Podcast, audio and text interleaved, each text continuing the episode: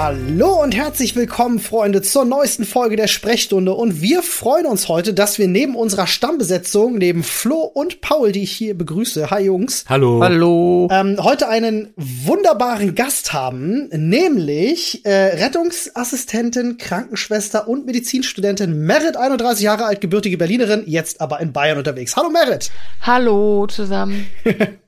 Ich grüße dich. Ja, wir haben uns heute gedacht, Covid, das Thema ist, es ist überall. Aber man hört so selten tatsächlich mal was von, ja gut, hoffen wir nicht, dass Covid überall ist, aber das Thema ist überall.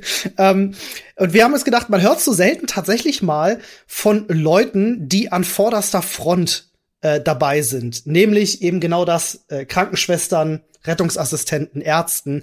Und deswegen dachten wir uns, es wäre doch mal cool, mit jemandem darüber zu sprechen, wie ist das eigentlich äh, mit dieser ganzen Pandemiesituation? Was bedeutet das für einen persönlich? Was bedeutet das für die Krankenhäuser? Was bedeutet das für den Job? Und was bedeutet das für die Menschen? Darüber wollen wir heute sprechen. Genau so ist es.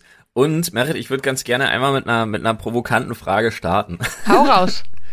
Und zwar Hast du dich darüber gefreut, dass dir Tribut gezollt wurde, indem man klatscht, oder hast du dir gedacht, steckt euch ja Klatschen gefälligst in den Arsch und bezahlt mich besser? Also ich habe tatsächlich gedacht, und was kann, also genauso wie mit äh, den Fresstüten, die es im Moment gibt. Also wir kriegen ja im Krankenhaus derzeit äh, Lunchpakete, die angeblich 6,50 Euro wert sind.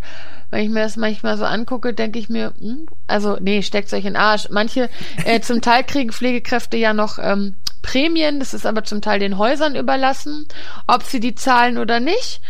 Und ich denke mir in vielen mhm. Punkten einfach, steckst dir den Arsch. Vor allem denke ich mir ganz klar, wenn Corona rum ist, dann wird's auch ähm, das Thema Pflege und Pflegenotstand wieder in der Versenkung verschwinden, wie vorher auch, und wir wieder mehr als an der Grenze fahren. Im Moment haben wir in einigen Kliniken, ich weiß nicht, ob das überall so ist, die günstige Lage, dass wir zum Beispiel Medizinstudenten auch als äh, freiwillige Helfer auf Corona-Stationen haben, die zwar auch Geld mhm. bekommen und so, aber eben die viele auf Arbeiten abnehmen, wie was weiß ich, auf Intensivstationen schon mal Medikamente aufnehmen und vorbereiten oder weil man sich ja komplett in Schutzbekleidung begeben muss, eben mit reinkommen und helfen bei bestimmten Arbeiten oder auch Patienten übernehmen. Ähm, mhm. So hat es bei mir auch angefangen, dass ich wieder in die Pflege gekommen bin. Andere Geschichte, aber ähm, ich glaube, es wäre deutlich sinnvoller oder wichtiger als zu klatschen, dass man eben was daran ändert. Vor allem, wer klatscht für die Kassiererin, für die Lkw-Fahrer, die dafür sorgen, dass wir weiter was zu essen haben und so weiter, für die klatscht auch keiner. Mhm. Stimmt. Aber klatschen ist so schön einfach, weißt du? Muss keiner wirklich was für tun, dass sich was ändert. Das ist richtig. Kann auch interessierter Affe. Richtig. wow. Ich verstehe das, aber ich finde gerade, gerade diesen Punkt, weil darüber haben wir uns auch schon öfter unterhalten, den du direkt am Anfang angesprochen hast mit, ist, du glaubst also wirklich, dass der Gedanke oder das darüber nachdenken, über den aktuelle Situation unserer Frontkämpfer, also Pflegenotdienst und so weiter, also Pflegenotstand, dass das danach wieder alles verschwinden wird, die Debatte. Bist du von überzeugt?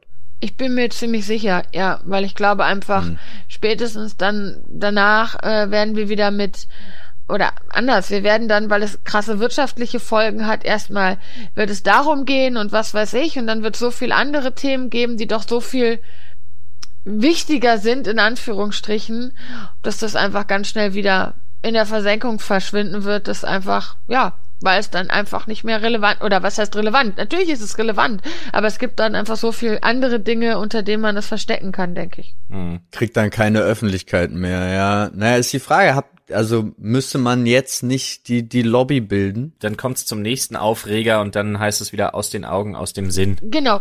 Ähm, Paul, zu deiner Frage mit der Lobby. Ja, schwierig. Es wird ja, ähm, ja, man müsste eine Lobby bilden, aber welche Lobby haben kranke Leute, sage ich jetzt mal? Außer, dass sie, äh, ich sage jetzt mal provokant, zu Ware verkommen. Ja, im Prinzip unser Gesundheitssystem mhm. arbeitet gewinnorientiert. Damit ist ein kranker Mensch und ähm, wenn man es überspitzt formulieren möchte, ist damit ein kranker Mensch eine Ware, ja, und sein er kann ja nur gewinnbringend sein, wenn man ihn irgendwie schnell wieder heile macht, beziehungsweise vieles eher günstig ab, an, abhandelt, ne? So. Und ich glaube, das ist halt an der falschen Stelle gespart. Wir haben ein so teures und komplexes Gesundheitssystem, leisten wir uns, aber das ist irgendwie falsch. Und ja, ich glaube, dass Pflege ähm, nicht nur Pflege, auch Ärzte, zumindest Assistenzärzte, deutlich besser bezahlt gehören, beziehungsweise an den Arbeitszeiten was gedreht werden müssen. Es kann halt einfach mhm. und auch im Rettungsdienst definitiv was daran gedreht werden muss. Also ähm, es gibt immer noch Bereitschaftsdienste im Krankenhaus, die über 24 Stunden gehen bei Ärzten. Das ist einfach saugefährlich. Ähm, ja, also du hast 24-Stunden-Dienst und wenn es darüber hinausgeht, weil du noch Übergabe machen musst, weil du noch Visite machen musst, weil du noch im OP stehst, gehen wir über 24 Stunden. Es gibt im Rettungsdienst immer noch Schichten, die über 24 Stunden gehen. Oder beziehungsweise die 24 Stunden gehen. Es kommt ein bisschen aufs Bundesland und Organisation und was weiß ich nicht was an. Aber also ich mag 24-Stunden-Dienste, aber wenn es knackig ist, dann kommt man schon auch an Leistungsgrenzen und das halte ich für gefährlich. Ja, das kommt ja eben auch dazu. Also ich jetzt persönlich einfach nur meine Zivildiensterfahrung war ja im Krankenhaus und ja. ich fand's auch krass, dass Leute, die dann schon seit zwölf, 14 Stunden am Stück arbeiten, immer noch diejenigen sein müssen, die sich gerade um neue Patienten kümmern, wo du dich fragst, kann der Körper das überhaupt noch leisten in dem Zusammenhang? Ja, manchmal geht's ja stellenweise auch gar nicht anders. Also wenn du dir anguckst, äh, bei Ärzten, äh, wo dann auch große Operationen vorgenommen werden, die über so viele Stunden gehen, ähm, da müssen dann natürlich auch die Krankenschwestern dementsprechend lange dabei sein und so. Aber das jetzt natürlich gerade in so einer in so einer Notsituation, würdest du sagen, müsst ihr arbeitet ihr mehr und länger aktuell, als es sonst üblich ist? Jein. Also ähm, ich glaube nicht, dass wir mehr und länger arbeiten. Also ähm, mm, das Einsatz, also im Rettungsdienst hat sich das Einsatzaufkommen, glaube ich, ein bisschen verschoben. Die einen rufen, also es ist auffällig, dass weniger zum Beispiel Herzinfarkte und Schlaganfälle aktuell in die Kliniken kommen, einfach weil Leute auch viel Angst vor Corona haben. Und es werden nicht die Herzinfarkt- und Schlaganfälle abgenommen haben, sondern eher die Leute, die sich damit melden. Ja, ähm, es hat sich insofern halt verändert, dass wir viel eher mit Schutzaufrüstung im Rettungsdienst auftreten müssen, ähm, ne, und auch an- und ausziehen müssen, was halt Zeit kostet.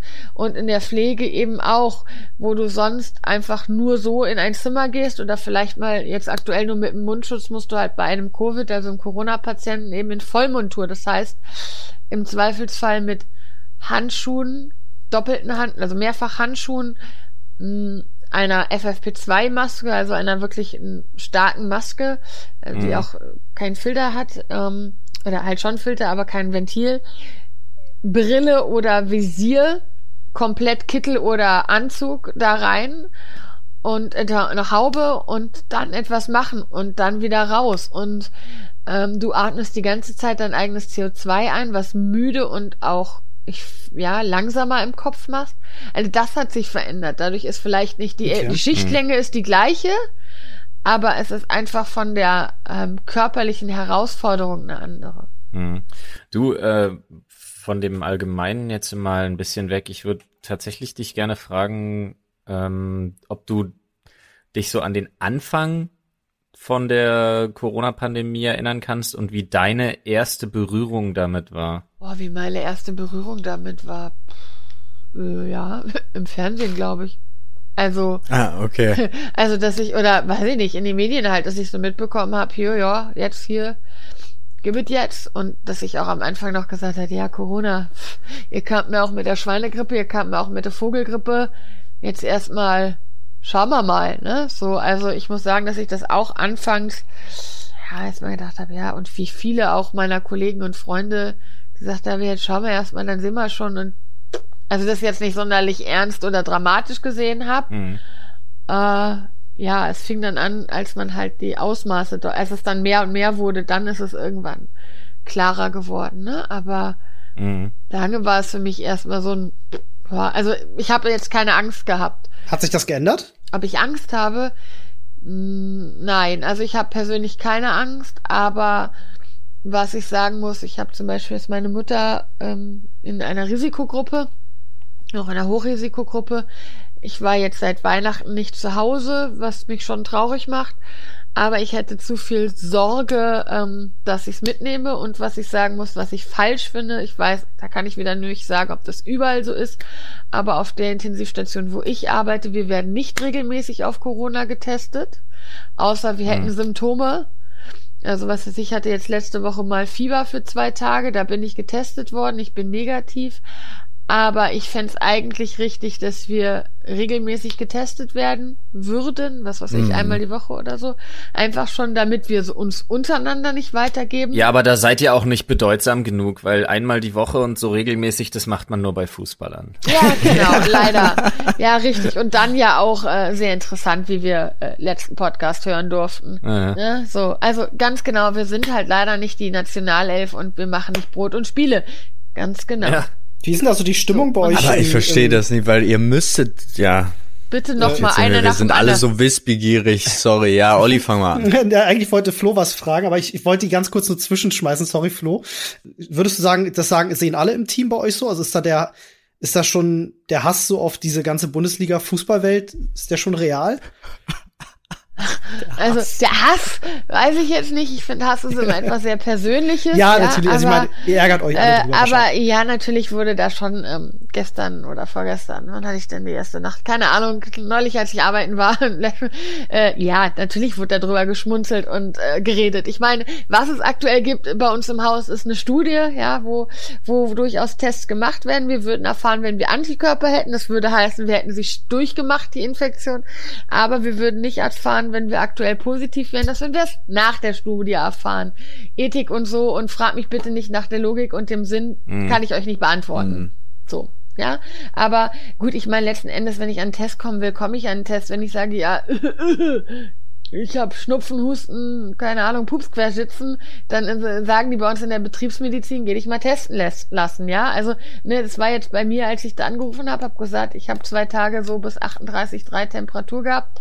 Ja, dann gehen Sie sich mal testen lassen. Was ich allerdings dann interessant war, war die Aussage, Sie dürfen äh, nicht auf die Arbeit, äh, bis wir einen negativen Test haben.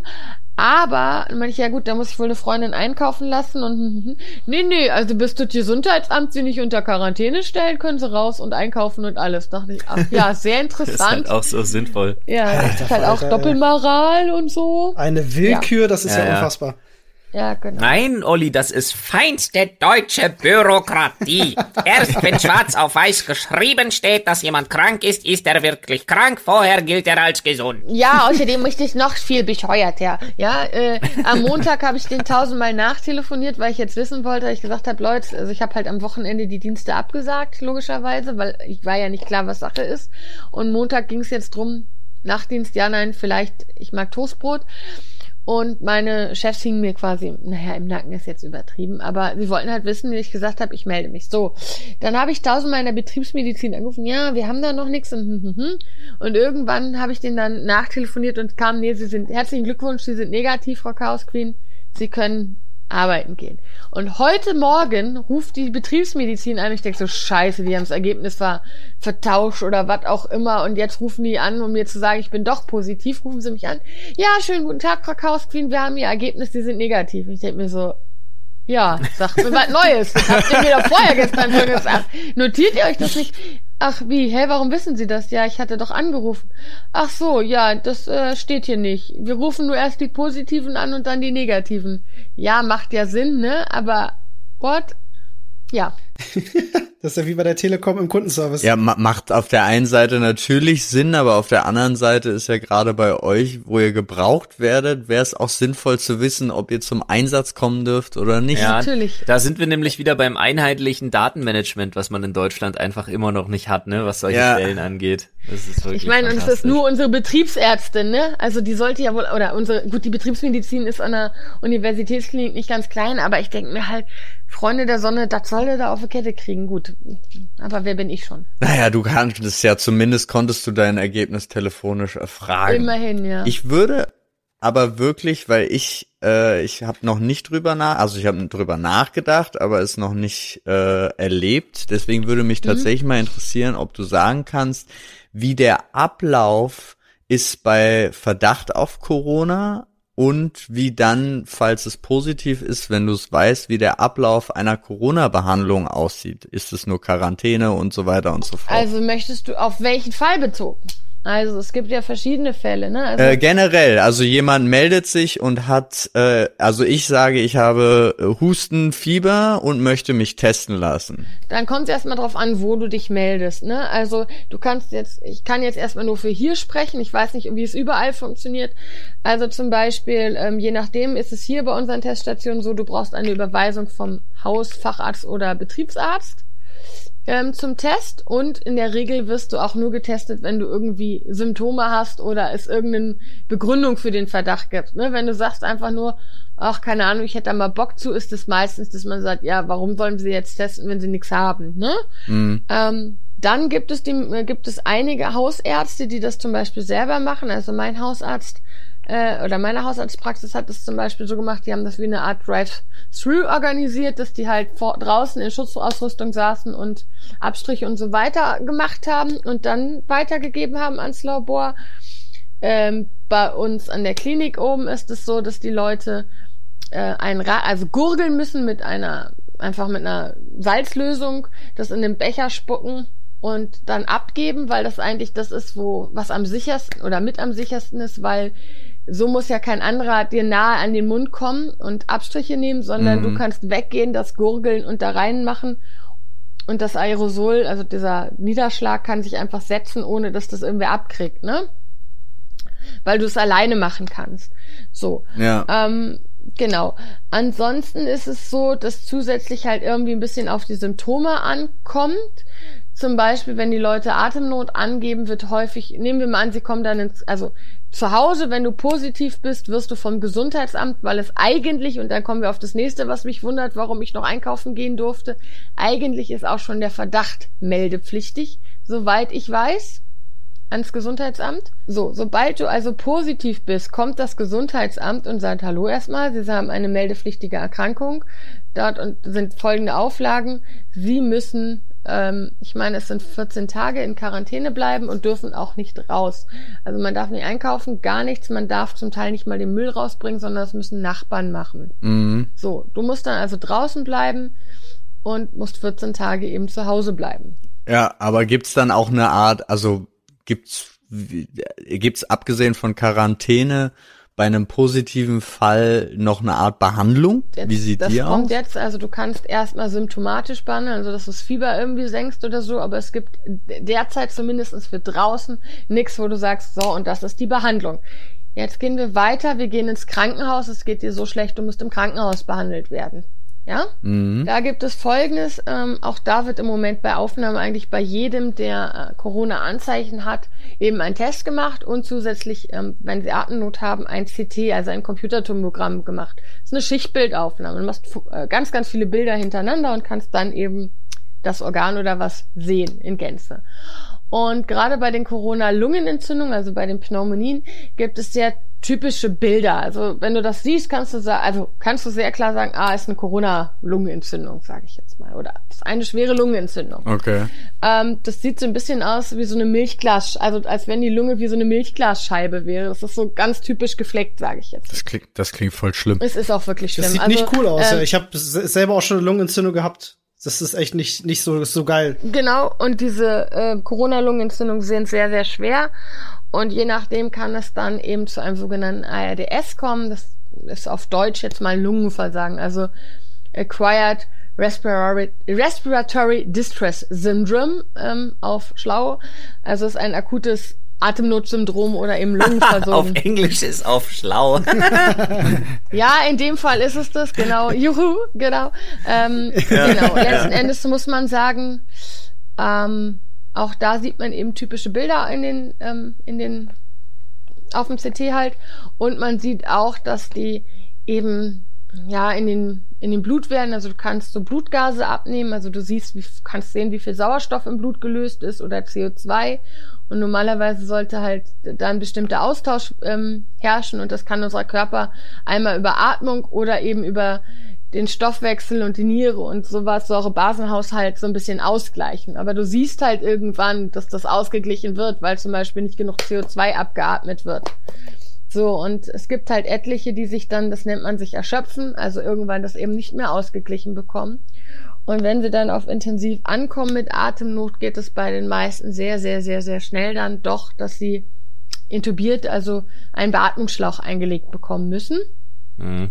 Bei mhm. einigen wird es noch über eine sogenannte nicht-invasive Beatmung, das ist quasi mit so einer nicht diese Sauerstoffmasken, die man so im Film kommt, das kann man ganz am Anfang mal probieren, aber es gibt auch noch so eine Maske, die man wirklich sehr fest aufs Gesicht schnallt und sie damit beatmet, wie über diesen Beatmungsschlauch, nur eben, dass sie das noch wach sind und zumindest, sie haben Beruhigungsmittel und so weiter, aber sie sind halt nicht in Vollnarkose oder künstlichen Koma. Ja, so. Dann legen sie im künstlichen Koma, wenn es blöd läuft und werden häufig auf den Bauch gedreht. Das ist eine Therapie. Warum dreht man die immer wieder manchmal meist die meisten mehrfach, meistens 26, 24 Stunden auf dem Bauch, wieder zurück und häufig mehrfach im Bauchlage, weil damit dieser Gasaustausch und ähm, ja verbessert werden kann und die Lunge nochmal anders aufgedehnt werden kann und die davon profitieren. Hm. Dann gibt's aktuell ähm, dass sie sogenannte Rekonvaleszentenplasmen, also Blutplasma, wo auch so Abwehr und Antikörper und so weiter bei uns im Blut sind, von Leuten kriegen, die Covid überwunden haben. Weil man damit hofft, dass man ihnen quasi, weil sie es halt schon an, bekommen und nicht mehr selber bilden müssen, was Gutes tut. Ähm, das ist noch in so einer Ausprobierphase, aber manchmal scheint es, als könnte das helfen. Ansonsten bekommen sie viel Antibiotika. Antibiotika helfen nicht bei Viren, das ist klar, aber bei vielen setzt sich eben auf diese virale Lungenentzündung noch was ähm, Bakterielles drauf und das kann dann halt schnell auch noch zu einer Sepsis, also einer Blutvergiftung führen oder zu anderen Komplikationen. Ja, und alles in allem, wenn sie wirklich so schwer krank sind, haben die meisten wirklich auch Lungenschäden, auch schwere Lungenschäden, die auch lange bleiben. Und die sind lange, lange, lange intubiert, also zwei bis vier Wochen und das ist lange. Das ist schon der Wahnsinn. Ich, äh, auch wenn die Frage vielleicht ein bisschen, bisschen pietätlos ist, aber es interessiert mich doch schon sehr. Habt ihr, habt ihr sehr viele schwere Fälle? Habt ihr vielleicht auch schon Leute gehabt, die dran gestorben sind bei euch direkt? Mehr. Also ja, dadurch, dass wir halt eine Uniklinik sind und auch ein, also halt in Bayern, ne, wo auch viele ähm, Betroffene sind. Also ich sag mal, wir sind ja in Deutschland das Bundesland mit den meisten eigentlich Infizierten. Wir haben so ein Einzugsgebiet von, ich sag mal, rund 100 Kilometern, also ähm, ne, einen Radius. Mhm. Ähm, ich arbeite auf einer recht großen Intensivstation. Wir haben aktuell 21 Betten belegt und ähm, die waren alle oder sind alle mit Covid-Patienten voll und wir sind nicht die einzige Covid-Intensivstation bei uns im Haus und auch im Umkreis gibt es noch mehr. Wir sind eigentlich nur ähm, ich sag mal, die Intensivstation für die ganz schweren Fälle. Die leichteren Fälle sind auch in kleineren Krankenhäusern, weil wir die sogenannte ECMO-Option haben. Eine ECMO ist quasi ja ein Lungenersatzverfahren. Da kannst du ein bisschen in Anführungsstrichen die Lunge ersetzen. Also krass. Ja, es ist so, es nennt sich extrakorporale Membranoxygenierung und da wird eben ja, das Blut aus dem Körper in diese Maschine geleitet, ähm, CO2 ausgewaschen und äh, Sauerstoff eingewaschen und dann das Ganze wieder hineingefördert. Das Ganze kann man auch noch, je nachdem, ob es über die Vene oder die Arterie geht, auch noch die Herzfunktion mit unterstützen. Ich will jetzt gar nicht ins Detail gehen. Mhm. Aber, das klingt so ein bisschen wie die eiserne Lunge aus den 60ern. Ja, krass. Äh, nee, ist deutlich mhm. geiler, aber ja, es ist auch, äh, ja. du liegst halt nicht drin, aber du hast halt unter ungefähr eine, ich sag mal, Gartenschlauchdicke ja. dicken Schlauch in deiner Leiste und deinem Hals zum Beispiel, ja. Und ja. ist vielleicht was, was ja. sich die Hersteller von dem Ding auf, äh, aufs, auf die Packung schreiben können. Deutlich geiler als die eiserne Lunge. Deutlich geiler als die eiserne Lunge. Ja, genau. Du brauchst auch immer nur eine Kurbel, falls du, also manche Modelle brauchen nur immer eine Kurbel in der Nähe, falls du stehen bleibst, damit du weiter kurbelst, damit der Mensch dann überlebt. Ähm, nee, aber ähm, bei etlichen haben wir dann halt auch das, die, also wir haben schon viele, wo dann, oder etliche, wo du dann auch noch eine Dialyse hast, weil die Niere aussteigt. Also hm. bei etlichen steigt die ähm, Leber aus und was bei ganz, ganz vielen ist, dass die mit der Blutgerinnung Probleme haben. Entweder sie sind zu wenig, haben zu wenig Blutgerinnung oder zu viel, dass die so kleinste Embolien haben, häufig auch mal in der Lunge, was das alles, alles nicht besser macht. Und ja, hab wir gelesen, haben ja. Tote. Genau. Und wir haben schon auch einige äh, tot und wir haben häufiger mal Leute, dass die sich so berappeln, dann extubiert werden und dann nochmal komplett einbrechen und nochmal beatmet werden und dann häufig ist dann dann im zweiten Anlauf nicht packen und ja, wir haben bei uns aktuell einen liegen, der ist so alt wie ich, also ein Jahr jünger als ich. Krass. Oh. Das ist ja Mhm. heftig. Und- Also was ja. ich tatsächlich viel lese ähm, äh, oder viel gelesen habe, ist jetzt Mhm. in Bezug auf die Nieren, hab, hat man jetzt viel gehört, dass es wohl bei vielen auch mit einer, mit einer Nierenentzündung beginnt. Ähm, da scheint es Mhm. offenbar Zusammenhänge zu geben. Ähm, Embolien habe ich tatsächlich auch sehr viel gehört und ich habe gehört, dass es oftmals auch was mit Übergewicht zu tun haben kann. Ja, Aber das sind alles so Hinweise. Nee, Übergewicht haben wir häufig und viel, dass das Übergewichtige sind. Ähm, ja, Übergewicht tatsächlich ist ein Faktor. Ähm, und eigentlich fast alle haben irgendwas an Vorerkrankungen. Ähm, aber ja, wir haben auch ein paar junge Leute dabei, wo nicht viel ist. Und ja, das definitiv. Ja. Krass, ja. Habe ich auch gerade tatsächlich gelesen, dass äh, jetzt gerade äh, Magen-Darm-Infekte bei Kindern wohl auch ganz oft ein Anzeichen sind, aber ja, wer weiß. Das ist alles noch am Anfang, ne? Das kann sein, da bin ich nicht so in, nicht so into, weil ähm, Kinder haben wir halt natürlich nicht bei uns. Klar. Ja, also wir hatten auch schon ein paar Fälle, die, also oder wir hatten jetzt jüngst einen Fall, der uns schon auch nahe gegangen ist, einfach weil das Angehörigen technisch ein bisschen schwierig war, weil die sehr drängend waren und ähm, auch sehr alles wollten und das dann irgendwann sehr hoffnungslos war und ähm, der einfach dann auch immer anblickesmäßig nicht mehr schön war. Also irgendwann lagern die halt sehr, sehr viel Wasser ein und sehen, quellen dann Mhm. sehr, sehr auf und ähm, ich sag mal, mit 55 Liter Flüssigkeit zu viel an Bord sieht man einfach nicht mehr schön aus. Ach du Scheiße. Hm. Um das jetzt mal nicht weiter ins Detail zu gehen, aber das war schon Ja, wirklich Wahnsinn. krass. Und ähm, Das reicht schon puh. für die Fantasie, ja, danke. genau, und man muss halt auch einfach sagen, letzten Endes ist der dann auch verstorben, aber das macht halt was mit einem, ne? Vor allem muss man einfach sagen, ähm, im Moment ist es so, dass wir die dann, ähm, ja Gott, wie soll ich das nett sagen? Du, man muss halt die Covid-Patienten in einen Leichensack packen und der bleibt dann halt auch zu. Ne? Also nichts mit ähm, Verabschiedung am offenen Sarg oder so. Mhm. Und also manchmal ist es, also wir machen es schon, dass die Angehörigen nochmal hin dürfen oder so, also wenn es absehbar ist. Bei einem war es sogar so, wo dann entschieden wurde, wir stellen ein die Therapie und machen aus. Da waren dann die Angehörigen auch dabei, als der verstarb. Aber dann ist es so, die kommen in den schwarzen Sack zu das Ding und das war's. Und das ist schon irgendwie auch von der, vom Ganzen was anderes. Sonst bringen wir unsere Leute zwar auch in die Patto, aber da weiß man, Äh, die werden noch mal kriegen beim Bestatter noch mal das an, was sie wollen und da ist ja, vielleicht das ist noch ein bisschen würdelos halt. Genau, Dann, ne? und da Mhm. legst man, klar waschen wir die auch und ziehen alles raus an Kanülen und was weiß ich, ne? Aber, oder, und nähen auch zu, was wo zugenäht werden muss, keine Frage, aber es ist einfach was anderes, ob ich dich jetzt in den Sack stecke und dann ist zu oder ob man da irgendwie noch eine, ich sag mal, Behandlung vom Bestatter ähm, Mhm. vorausschickt, ne?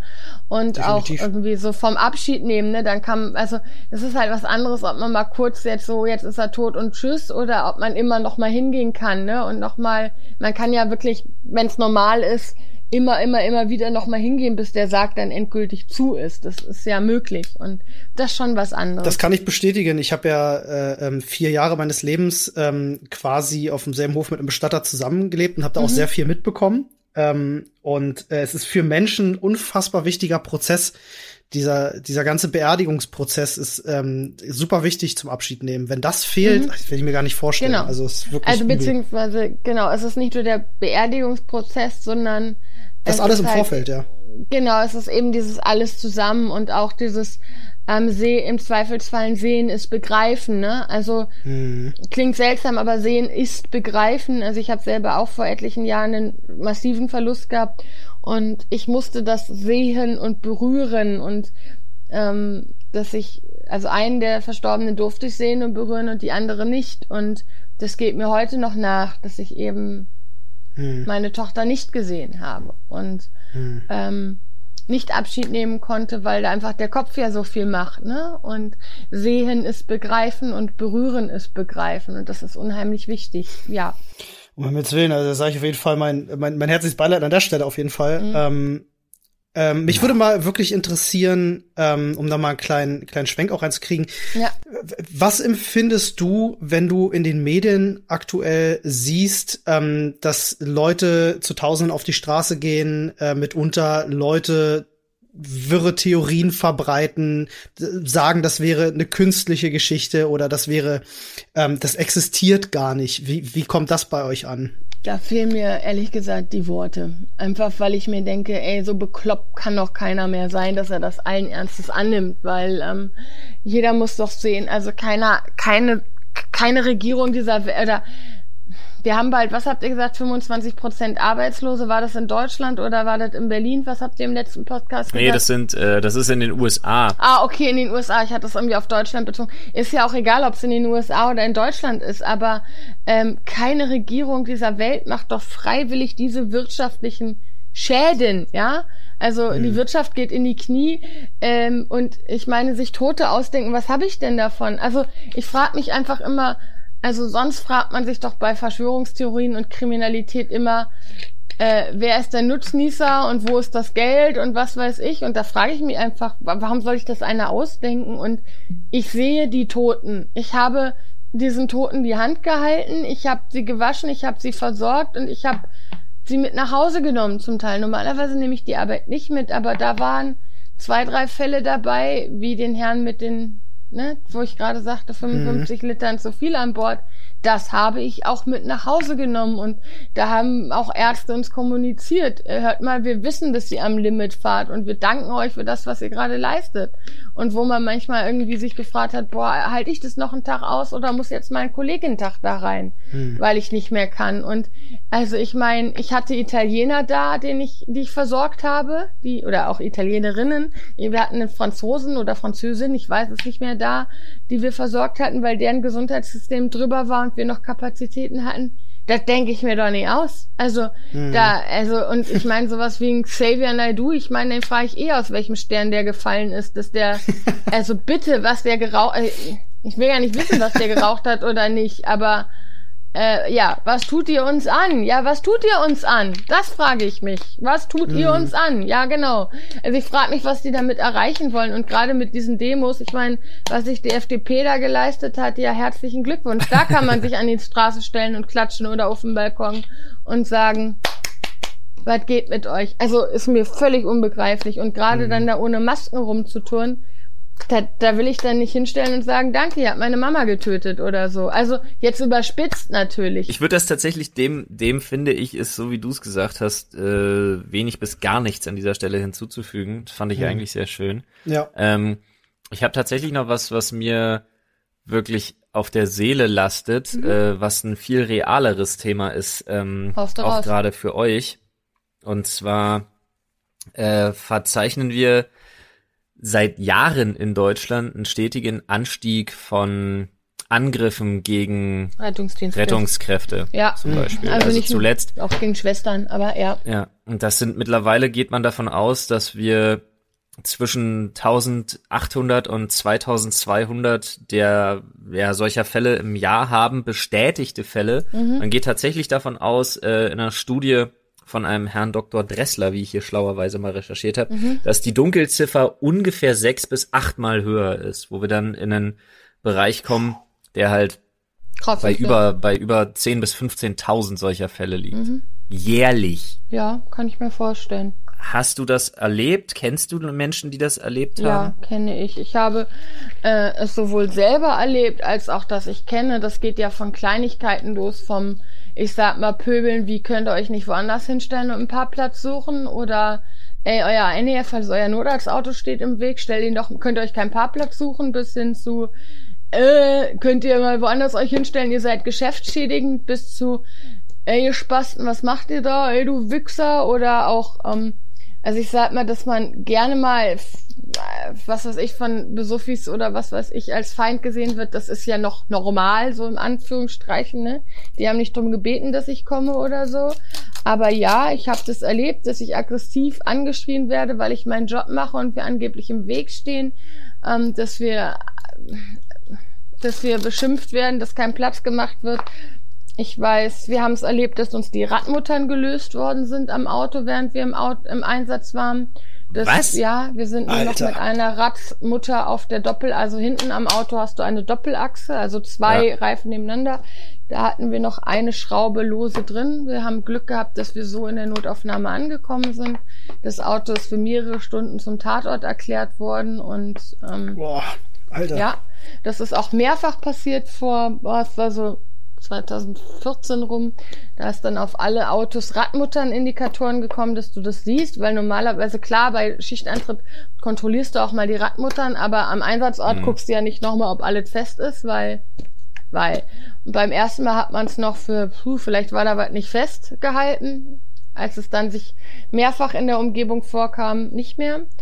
Ähm, ich weiß von Kollegen, die ähm, in, in Räume gekommen sind, wo zum Beispiel Messer hinter der Tür oder Eimer oder was auch immer Vorrichtungen waren, die die treffen und verletzen sollte. Ich kann mich an Kollegen erinnern, die reinkamen und Messer auf dem Tisch lagen und auf die Frage, was ist denn hier los, mit ihr sterbt hier begrüßt worden sind und einfach rein Scheiße. bösartig äh, der Rettungsdienst ähm, gerufen worden ist. Ich habe erlebt, dass Das macht für mich, ich kann das nicht nachvollziehen. Das Ich ist auch ja keine nicht. Empathie Äh, mehr. nein. Das sind ja Soziopathen. Ja, Ja. ich meine, ich kann auch nicht verstehen, warum mich Leute treten, beißen, spucken, was auch immer. Also ich meine, ich verstehe es, wenn sie noch in ihrem, was was ich, nach dem Krampfanfall noch nicht wach sind oder was auch immer oder Mhm. unter Drogen sind und irgendwas sehen, was nicht da sind. Das verstehe ich alles, weil das ist ja nicht, sie sind nicht ja ihrer Sinne und es ist nicht gegen mich gerichtet, sondern gegen, keine Ahnung, den Alien, den sie da gerade sehen oder was der liebe Kuckuck, ja. Aber wenn mich dann doch irgendwer tritt, beißt, schlägt, weil ich ihm helfen will, das, ich verstehe es nicht. Also auch wenn ich besoffen bin oder drauf, dann muss ich doch erkennen, dass mir eigentlich hier jemand nichts Böses will, sondern mir helfen will und dann gegenzutreten und was weiß ich, verstehe ich. Und ich kann auch, weil zum Beispiel auf die Berliner Feuerwehr ja gerne geschimpft wird, ich kann dann schon die Resignation verstehen, wenn du den ganzen Tag immer nur besoffen oder äh, ja, auch Mhm. bet- ich möchte damit Alkoholsucht nicht herabwürdigen. Sucht ist ein ernstes Thema. Jeder kann abhängig werden, egal ob Alkohol, Medikamente, Drogen. Das ja, das möchte ich. Das kann jeder und das kann jeder von Mhm. uns morgen werden. Das geht schneller, als man sieht und gucken kann. Und das hat auch nichts mit Charakterschwäche zu tun. Das ist vielleicht noch mal ein extra Thema. Sucht, das können wir mal ein andermal diskutieren. Gerne. Ähm, aber ich kann schon verstehen, wenn du da den ganzen Tag nur angepöbelt und was weiß ich und ähm, als der Arsch da stehst, dass du irgendwann keinen Bock mehr hast. Mhm. Ah. Also, dass du irgendwann dann frustriert bist und irgendwie nicht mehr hingehst und da so drauf eingehst, dass der nächste krank ist, sondern davon ausgehst, dass es wieder nur Bullshit ist. Das verstehe ich schon und ich äh, merke schon auch, selbst wenn ich nicht angepöbelt werde, wie im, auf der anderen Seite diese Erwartungshaltung immer höher wird. Also wenn ich dann sage, naja, sie rufen sich jetzt mal ein Taxi und ich bin kein Taxi, dann, wenn, dann wird das Pöbeln zum Beispiel auch sehr, sehr hoch. Ne? Also, ey, ihr Mhm. Pisser und ich habe euch bezahlt und was weiß ich. Und das, man merkt halt Ja. immer mehr, dass die Leute raus haben, also nicht die Leute, aber die, die es drauf ankommt, dass sie wissen, was sie halt am Notruf sagen müssen, damit sie ein Auto kriegen. Und ja, damit verkommt man dann, weil man zum Teil halt eine Transportpflicht hat, zum billigen Taxi. Mhm. Oder zum billigen Hm, Taxi nicht, zum teuren Taxen. Interessant. Also wenn ich in der Nähe von einem Krankenhaus wohne, dann kann ich euch immer anrufen. Ja, zum Beispiel, also ich hatte zum Beispiel mal einen Fall, da rief, äh, kamen wir hin und mit Blaulicht, weil irgendwie Atemnot gemeldet waren und kommen da hin. Erstmal sieben Millionen Katzen in der Ecke, die irgendwie sich so von dunklen Schränken auf uns stürzten. Oh Gott. Und ich mir dann erstmal so ein Katzenvieh vom Rücken äh, klauben musste, was mir den Rücken zerkratzt hat. Weil es Alter. mich angriff, weil wir da reinkamen. Bei der, bei der Simpsons Katzenlady. Ja, Alter. genau. Also so stelle ich mir das Richtig. bildlich gerade vor. Ja, so in der Art. Also ich meine, ich bin auch immer dafür, Hunde wegzusperren, weil man weiß nie, ähm, wie die reagieren, wenn es dem Halter nicht gut geht. Da kann ich Richtig, auch. das ist ja das, das Hund ist ja das kommt bei Problem. mir immer weg. Also ähm, es gibt so Gefahrenmatrix, was weiß ich, atomare Gefahren, Einsturz, Absturz, Elektrizität. Wie sagt ein Ausbilder von mir mal, er hat diese Matrix um sein ganz persönliches Ha wie Hund erweitert. Ja. Ähm, es ist auch nicht so, ich kann mich noch erinnern, wir haben so einen Rettungsdienstrucksack und ich wollte nach hinten greifen, um irgendwas zu holen und greif auf einmal in irgendwas und denk so, Moment, warte mal, das sind Zä Zä Zähne? Zähne, Zähne und dreh mich um und hab meine Hand einfach mal bei so einem Schäferhund im Maul. Oh. Der war zum Glück friedlich und hat sich einfach mal treu doof angeguckt Oh. und ist hat alleine gezogen, aber das hätte halt auch einfach mal anders ja. ausgehen können. Von daher Tiere weg, um zurück zur Cat Lady zu kommen. Die guckte mich an und meinte, ja, ich möchte das in das Krankenhaus. Ja, das ist ja schön. Ähm, Sie haben aber hier akuten Rettungsdienst verständigt. Was ist denn? Ja, äh, hier, sie hätte eine Bronchitis und ähm, hier, sie hätte eine Lungenvorerkrankung. Sie müsste jetzt hin. Ich so, ja, haben Sie einen Transportschein? Nee, aber sie wäre ja Notfall. Dann habe ich gesagt, ja, gute Frau, Taxi oder Bus? Ja, nee, und hier und äh, nee, das wäre ja teuer. Und ich so, ja, aber Sie haben keinen Schein. Und ähm, das, das, das Frustrierende ist halt, es wäre teuer, ja. Und sie hat jetzt gerade kein Geld. Ich meine, nochmal, ich rede von ihm, es gibt immer eine Lösung, aber letzten Endes haben wir leider in bestimmten Fällen eine Transportpflicht. Aber das nächste Ding ist halt, selbst. Da habe ich eine Frage zu. Sofort. Ja. Ähm, wir können dann noch versuchen, dass wir sagen zum Arzt, ne, lass, unterschreib uns den Transportschein nicht. Also es ist der Schein, wo dann eben die notwendig, also der quasi zum Abrechnen dieser Fahrt ist, dann könnte sie es privat in Rechnung gestellt werden. Bei den meisten ist es dann aber leider so, dass die eh, ich sag mal, Sozialhilfe oder also oder Hartz-IV-Empfänger sind und dann doch nicht zu holen ist. So, kommst du mit deiner Frage zur Pflicht? Wahrscheinlich. Ja, ein bisschen. Also ich habe ja, um nochmal, um, um, um mich selber nochmal zu tätscheln, ich habe ja auch äh, meinen betrieblichen Ersthelferschein und meine Erweiterung Erste Hilfe Schulung in Bildungs- und Betreuungseinrichtungen mhm. für Kinder, den habe ich ja gemacht. Und cool. da ist ja immer ein großes Thema, äh, von dem ihr ja, und das ist meine Frage, auf die ich abziele, weniger profitiert. Das große Thema ist ja immer, dass Selbstschutz im Fokus steht. Ja. Das heißt, ich bin äh, zwar als Ersthelfer vor Ort verpflichtet, mich zu vergewissern, ob ich helfen kann, aber ich bin im Endeffekt nicht verpflichtet zu helfen, wenn mein, also wenn Gefahr für Leib und Leben für mich dabei besteht. Inwiefern ist das bei euch geregelt, wenn ihr müsst ihr zum Teil auch gegen den Willen der Patienten oder Betroffenen helfen? Oder ist das bei euch auch so, dass ihr dann irgendwann sagen könnt, nee, Digga, dann, weißt du was, verblut doch hier im Rinnstein, ciao, wir sind weg, tschö mit Öl. Das ist ein bisschen schwierig, sage ich jetzt mal. Das habe ich mir gedacht. Ähm, also es kommt so ein bisschen drauf an, ob ich davon ausgehen kann, dass derjenige gerade im Vollbesitz seiner geistigen Fähigkeiten ist oder nicht.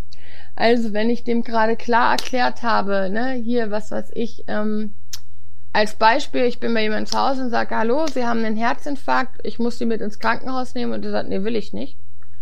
Und ist klar ist, dass ich dem, wenn ich dem das erklärt habe und der das wirklich verstanden hat und da liegt keine psychische irgendwas vor, dann ist erstmal das Menschenwille ist ein Himmelreich. Ja? Dann muss ich den erstmal da lassen und dann stirbt der gegebenenfalls auch. Aber es gibt halt immer Situationen, das ist auch immer so ein bisschen äh, zweischneidig. Das nächste Problem, oder eigentlich fangen wir mal an, wo es so, so richtig sich die Katze in den Schwanz beißt, ist, nehmen wir mal, jemand ist alkoholisiert, fällt hin, hat vielleicht einen kleinen Cut an der Stirn, ja? Ist mhm. erstmal sowas, wo du sagst, ja gut, wenn er nicht mit will, lässt ihn da. Ähm, das Problem ist, aber er ist alkoholisiert und auch schon mit einem Bier kannst du ja im Zweifelsfall in Frage stellen, ob der noch im Vollbesitz seiner geistigen Fähigkeiten ist. Sagt er aber, ich will nicht mit und du lässt ihn da und er hat dann doch eine Hirnblutung, das ist halt, äh, das ist so, das ist echt so, eine, das ist so ein Ding, wo du oft da stehst und denkst, boah, kann ich den jetzt da lassen oder nicht oder wie oder doch. Aber bist du juristisch dann dran zu kriegen in so einem Fall? Es kommt drauf an. Es kommt drauf an, ich kann den halt unterschreiben lassen und ganz klar sagen, ich habe denen das dargelegt, hier unterschreib, dass du gegen meinen ja. ausdrücklichen Rat nicht mit willst. Was du immer machen kannst, ist den Notarzt dazu holen, weil im Zweifelsfall kann man Leute ähnlich, also man kann ja Leute wegen einer psychischen Krankheit mal zwangseinweisen, auch in die Psychiatrie.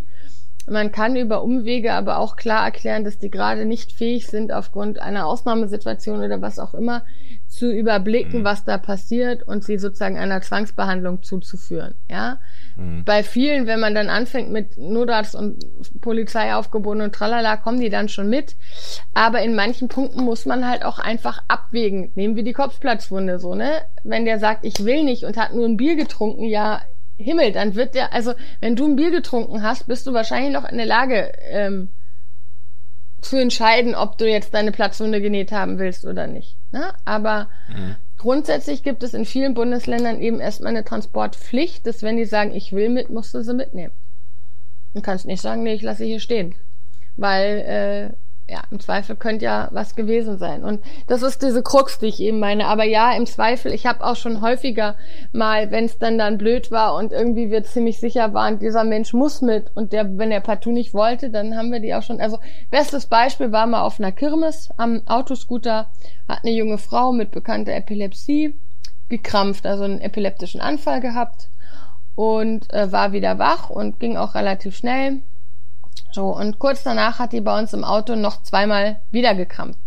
Und nach dem ersten Krampf hätten wir noch drüber diskutieren können, ob sie eventuell geht, einfach weil das bekannt ist bei ihr und ihr Ehemann dabei war und sie auch Medikamente nimmt und auch mit krampfeinstellenden äh, Medikamenten kann es mal passieren, dass es zum Krampfanfall kommt. Ähm, wenn sie dann irgendwie gesagt hätte, ich gehe dann am nächsten Tag zu meinem Neurologen oder was auch immer, hätten wir darüber reden können. Mhm. Aber sie hat dann halt noch zwei Krämpfe gehabt, also nicht Wadenkrämpfe, sondern eben Krampfanfälle klar. und äh, war dann eben nicht mehr so richtig klar und hat auch dann immer länger gebraucht, um klar zu werden. Und die wollte partout nicht mit. Und da waren wir dann wirklich so weit, dass wir ähm, schon dabei waren, die Polizei zu holen, dass sie dann gegen ihren Willen gegangen wäre. Dass dann dann mit viel Einreden und was was ich dann doch der Notarzt die, und wir sie dazu bekommen haben. Also manchmal ist es dann doch ein Gespräch. Also ich kann mich auch mal an einen Typen erinnern, der hat uns ähm, nachts die Ehefrau alarmiert, irgendwie weil sie sich Sorgen gemacht hätte, weil sie irgendwie mitbekommen hat, ihr Mann hätte ins Bett gekotzt. Und ich noch dachte, ja, warum kotzt denn der ins Bett? Naja, gut. Und äh, er, sie erzählte dann, dass irgendwie, ähm, ich glaube, die Mutter, also irgendeine nahe Verwandte von ihm ziemlich brutal gestorben ist, weil der im die, die, der Verwandte, der die Verwandte im Altenheim mit dem Rollstuhl eine Treppe runtergefallen ist und irgendwie verstorben war. Und aus äh, Trauer und Frust hatte der Mann sich eben, äh, ich, ich glaube, es war mit irgendeinem billigen Schnaps oder Rum, halt ziemlich betrunken mhm. und hatte dann gebrochen. So, ja gut, erstmal blöd. Äh, hätte der jetzt erstmal nur gesoffen gehabt, hm, hätte ich mir jetzt noch nicht so viel dabei gedacht. Dummerweise hat man, war das noch auf dem Bett ähm, Zeug zu erkennen, was er gebrochen hatte.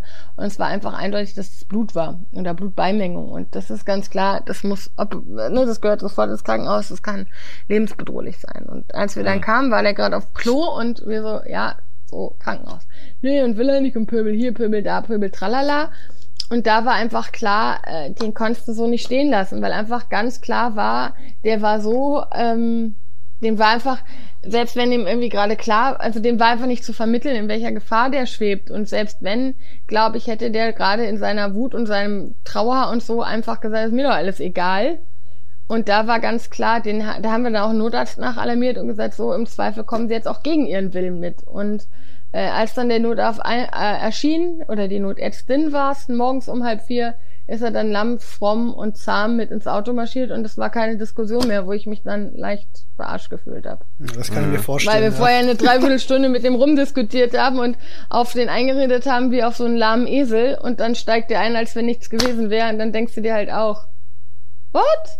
Ja. Wer sind Sie und was haben Sie mit meinem Patienten gemacht? So, also, ja.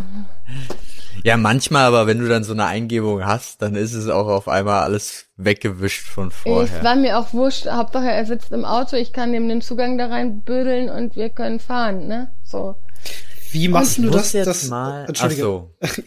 Paul, mach du. Nee, Olli, dann du, okay. weil ich würde gerne noch ein paar so, so allgemeine Sachen okay. etwas weiter weg von Corona wir waren doch schon gar nicht mehr bei Corona. Ja, ich weiß, wir waren schon nicht mehr bei Corona, aber wir waren, also ich meinte jetzt weiter weg, nicht nur Corona, sondern ein bisschen weiter weg, auch von Negativen. Ich habe ja, ja, ja. hab Lust, ein paar positive Fragen oder lustige Fragen zu stellen. Dann, äh, dann nehmen wir meins als Überleitung. Ähm, äh, wie, wie schaffst du das, sowas nicht also es wird nicht gehen, aber äh, nicht mit nach Hause zu nehmen, sowas nicht immer an sich rankommen zu lassen. Muss man sich da einfach nur ein hartes Fell äh, ähm, an, antrainieren oder? Was jetzt? Also den naja, Job generell es, wahrscheinlich. Äh, im, Im Job, also ich meine jetzt nicht nur tragische Fälle, wie wir es vorhin hatten, sondern tatsächlich auch die Wut über solche Menschen dann tatsächlich nicht mitzunehmen. Also ich sag mal, bei dem war einfach ganz klar, das ist ja nicht Wut, auf den war ich nicht wütend, sondern das war eher so, ja Mai, der hat ein Problem und der ist gerade nicht fähig, dass er das, das war ja, das hat er ja nicht gemacht, weil er mir ärgern wollte, sondern einfach, weil er in seiner Situation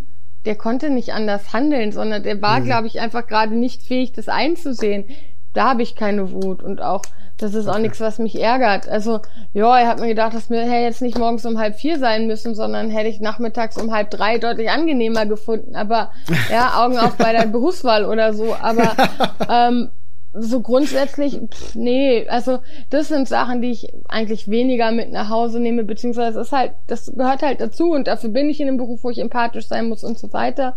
Ähm, meistens finde ich Dinge wie, was weiß ich, Oma Brümmelkamp lebt zu Hause, hat keinen mehr, den sie versorgt und ist ganz alleine und man merkt, es ist eigentlich eher ein Versorgungsproblem und, ne, also, das ist jetzt hier weniger was medizinisches, was ich zu tun hätte, als denn irgendwie sozial und versorgungsmäßig. Das geht mir mhm. nahe. Solche Dinge oder auch, ja. äh, wir hatten mal was, das war überhaupt nichts Schlimmes, aber es war einfach, es hat mich sehr an mich, also ich hatte einfach das Gefühl, mich selber vor ein paar Jahren zu sehen und zu sehen, dass ich einfach sozial und von der Umgebung her viel, viel mehr Glück hatte, dass meine Eltern eben geschafft haben, mit mir das zu lösen und dass ich eben nicht in einem Heim gelandet bin und was weiß ich, ne? Und mhm. da habe ich hinterher im Auto gesessen und Rotz und Wasser geheult und es war ein Zufall, ich bin mit an dem Tag mit meiner besten Freundin gefahren, mit der ich bis heute halt, echt meine beste Freundin, äh, die haben mich erstmal angeguckt und meinte, äh, Mausi, was ist denn los? Das war doch äh, Pillepalle. Und ich so, ja, hier so. Und als ihr dann die Zusammenhänge klar waren, war ja auch klar, warum ich so fertig bin. Aber, ne, also es ist nicht immer das, ich war auch auf der Love Parade dabei, also in Duisburg. Ja, das mhm. geht einem nah und das ist krass und das macht was mit einem, ja, oder was weiß ich. Äh, ich hatte auch schon, dass ein Vater seine Kinder und die Familie ausgelöscht hat und alle angezündet hat oder was weiß denn ich, ja?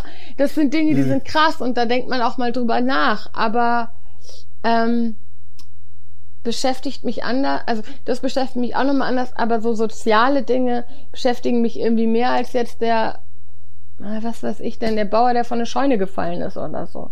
Ja, das sind vielleicht mhm. krasse Bilder. Ja, ist, äh, auf jeden Fall das sind halt krasse Bilder, aber es ja. ist halt alles erstmal, es betrifft ja nicht mich, sondern die und ich bin die Richtig. auch nach einer Stunde nochmal wieder. Ich finde auch zum Beispiel Rettungsdienst und Krankenhaus zwei Dinge. Also, weißt du, im Rettungsdienst bin ich nach einer Stunde oder zwei wieder los und dann kommt der nächste und klar, wenn ich nachfrage, erfahre ich mal, was draus wird oder auch nicht, ja. Aber im Krankenhaus begleite ich die ja viel länger und das finde ich manchmal deutlich schwieriger, weil man eine viel, viel größere Nähe nochmal aufbaut, als eben im Rettungsdienst, wo ich sagen kann, ich bin nach einer Stunde wieder los, ne? So. Mhm.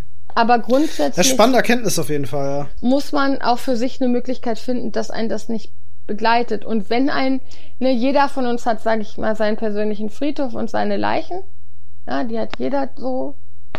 Die hat man einfach.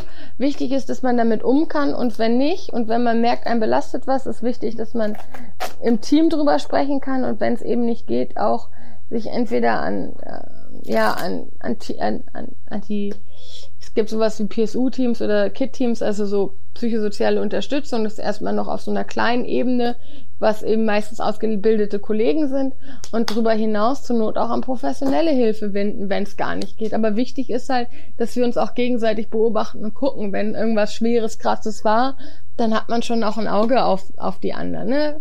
Sind die wie immer oder wird irgendwer still und komisch und zieht sich zurück? Und wenn, ist das dann mal einen halben Tag, dass irgendwer mal still und komisch ist und da bleibt das so. Krass. Ja. Verstehe ich. Jetzt nur ganz schnell. Ich habe zwei essentielle Fragen, die mir äh, unter den Fingernägeln brennen. Einmal, man kennt ja das altbekannte Sprichwort der Großeltern. Ja. Trage immer schöne und saubere Unterwäsche, wenn du ins Krankenhaus kommst. Ist das wichtig? Sie sollte sauber sein. Sie sollte sauber sein, ja, weil es kann ja immer passieren, dass, also ihr habt wahrscheinlich dann auch Fälle, in denen das nicht so ist, aber hier nochmal der allgemeine Appell, es sollte schon so sein, das wäre auch schöner für euch. Ja, ne? genau. Und auch was auch schön wäre, es geht auch nicht immer, aber so allgemeine Körperhygiene wäre auch geil. Ja. Und wenn ihr zum Beispiel zu geplanten Operationen kommt, Wascht euch, aber cremt euch nicht ein, aber wascht euch doch bitte. Hm. Okay, das aber verstehe ich. Und jetzt gibt es eine Sache im Allgemeinen, die irgendwie gefühlt fast jeder Patient falsch macht. Also wovon man eigentlich Oha. nichts weiß, dass man es falsch macht, aber für euch, also gibt es so ein allgemeines Ding, wo man sagen könnte, das machen so viele, das lohnt sich da mal drüber zu reden. Ja, gibt's, klau kein Desinfektionsmittel aus Krankenhäusern. Yeah. da, das ist klar. Nee, ich meine jetzt sowohl für den Rettungssanitäter-Part als auch für Krankenschwester, Schrägstrich, Arztpart. Doch eine Sache kann man sagen. Ähm, seid ehrlich, versch verschweigt uns nichts. Ja, wir sind nicht die Polizei und äh, lügt uns nicht an. Wir, wir wollen euch nichts, ja, sondern sagt uns die Wahrheit. Uns ist egal, auch wenn er keine Ahnung, eine Tüte Koks geraucht habt oder keine Ahnung. Uns ist es egal, was ihr gemacht habt, aber seid halt ehrlich, weil im Zweifel geht es um euer Leben und eure Gesundheit. Wenn sich andere Medikamente oder Stoffe damit nicht vertragen und ich weiß es nicht, mhm. dann kann das halt sehr, sehr doof enden. Also ein Beispiel ist zum Beispiel Viagra. Äh, wenn man dazu ein bestimmtes Herzmedikament gibt und man weiß es nicht, dann kann es zum Herzstillstand führen. Und wenn man dann fünfmal nachfragt und angelogen wird, kann es halt einfach tödlich sein seid halt einfach ehrlich. Wir sind nicht die Polizei und auch wenn ich nach dem Unfall frage, hast du gesoffen, dann sagst du ja, wenn du gesoffen hast, weil ich bin nicht die Polizei, ja, sondern ich will euch nur behandeln.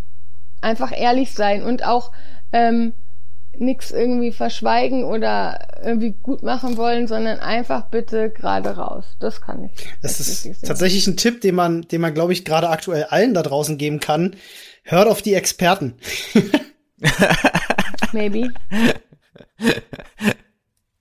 Okay. Fand, fand, ich lustig. Eine Expertin hatten wir jetzt hier und ich fand diesen Appell tatsächlich am Ende äh, sehr, sehr, sehr schön und einen wirklich ja. krönenden Abschluss, muss ich ganz ehrlich sagen. Finde ich auch. Und äh, möchte mich an dieser Stelle auch nochmal ganz herzlich bedanken für deine Zeit. Sehr gerne. Ja, War wirklich hoffen, toll. Wir hoffen, wir konnten da so ein bisschen äh, Licht ins Dunkel bringen, auch für alle, die hier zuhören, die äh, sich vielleicht dieselbe Frage gestellt haben. Wie ist das jetzt eigentlich gerade? Ähm, und wie ist das generell? Ich fand's auch super spannend, Merit. Vielen Dank, dass du da warst. Ähm, war wirklich ganz fantastisch. Äh, Freunde, wenn ihr Fragen noch habt, ähm, dann schreibt ihr uns gerne ins Reddit, denn Merit ist selber auch Podcast-Zuhörerin. Ich glaube, dir wird das Reddit nicht fremd sein. Nein. ähm, das heißt, falls ihr da vielleicht sogar eine Frage an Merit habt, vielleicht, wer weiß, vielleicht beantwortet sie sie sogar.